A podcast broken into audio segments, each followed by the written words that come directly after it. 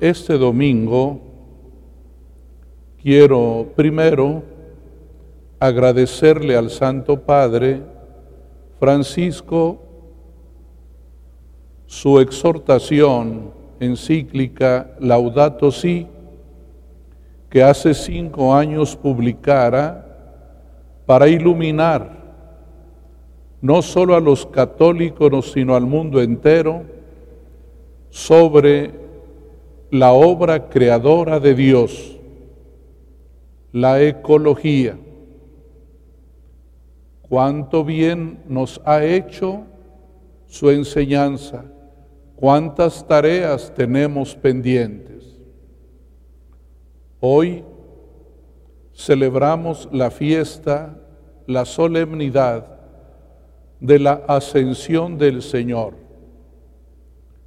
Cristo que sube a los cielos y nos encarga la tarea de evangelizar. Vayan por todo el mundo y prediquen el Evangelio. Los apóstoles, la iglesia, ustedes y yo hemos recibido esa estafeta con la cual debemos correr y entregarla a la próxima generación. Predicar el Evangelio. Qué bella tarea y qué misión tan grande. Por eso la iglesia hoy celebra la Jornada Mundial de la Comunicación. La iglesia valora todo aquello que hacen los comunicadores, católicos o no católicos, lo que hacen los periodistas, lo que hacen los conductores de televisión, los actores que nos hacen reír sanamente, qué importante es la tarea actual que tienen los bloggers, los youtubers, los influencers, los que hacen los memes, los que hacen las caricaturas, un número inmenso de comunicadores, a todos y de modo especial a los católicos, quiero en esta solemnidad de la ascensión del Señor voltear a mirar a Cristo el Señor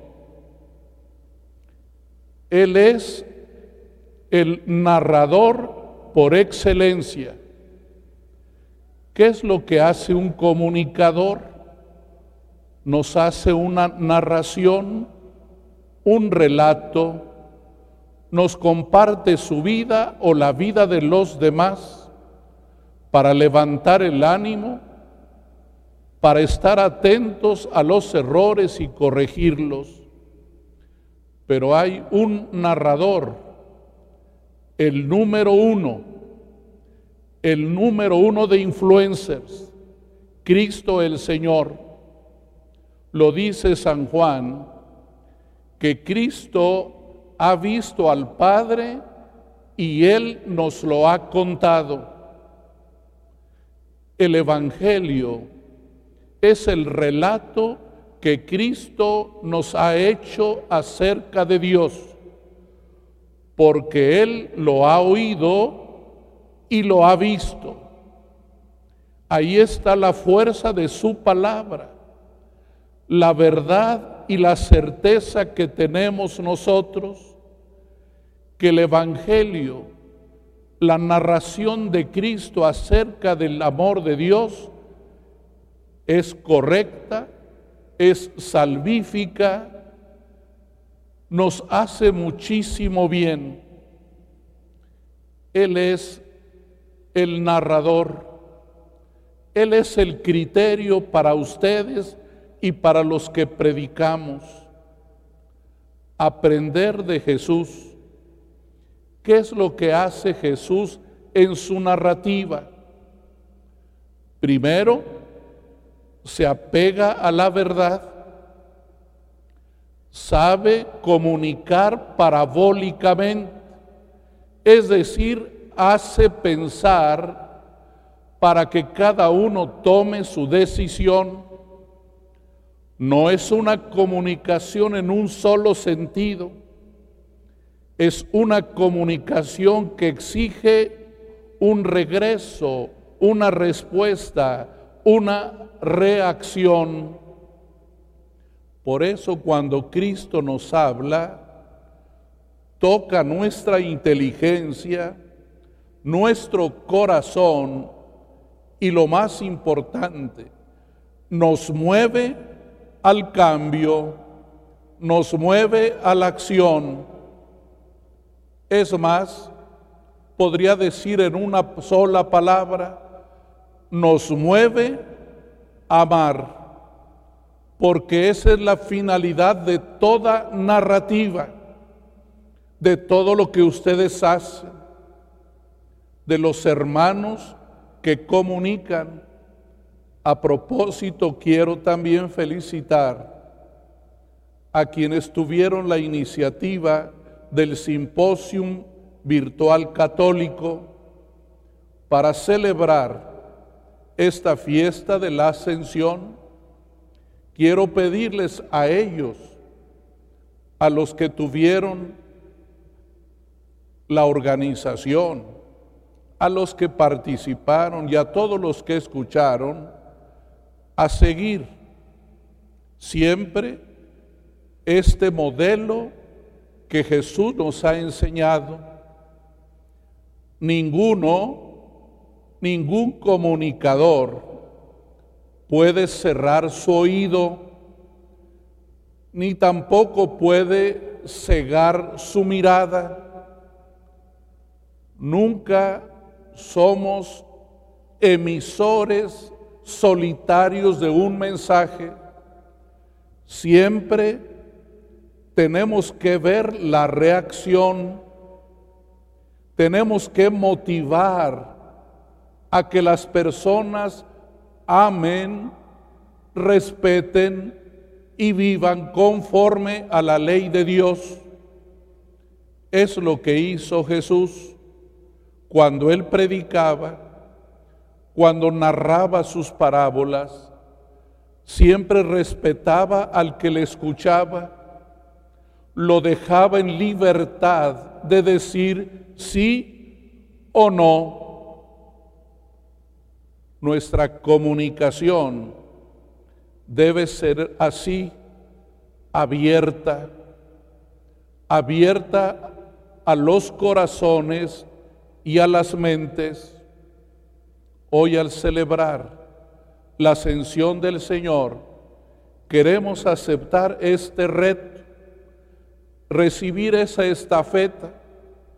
Ahora nos toca a nosotros ser los narradores del Evangelio, como lo hicieron bellamente los cuatro evangelistas, como hoy escuchamos la belleza de la narración que hace San Lucas, tanto en el libro de los Hechos de los Apóstoles como en su Evangelio, nos narra, nos hace entrar en relación.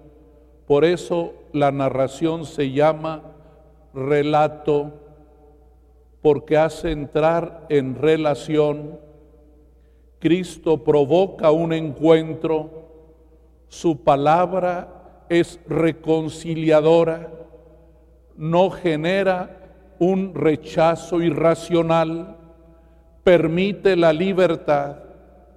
Es así como la iglesia y ustedes los comunicadores debemos llevar hacia adelante.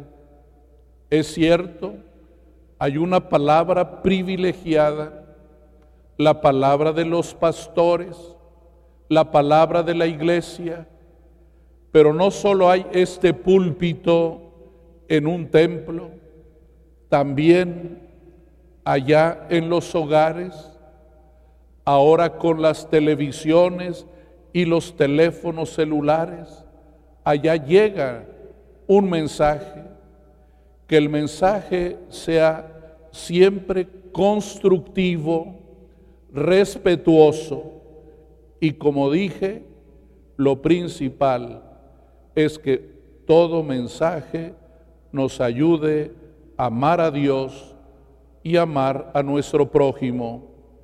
Es lo que ha hecho Jesús.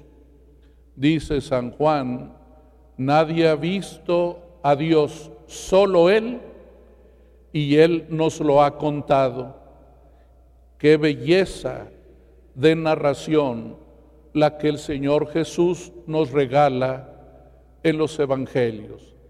Aprendamos de Él y asumamos la responsabilidad de ser ahora nosotros los predicadores, cualquiera que sea el lugar donde lo hacemos, en el teléfono, en la televisión, en el papel, como quiera, el mensaje de Cristo tiene que llegar a todo el mundo.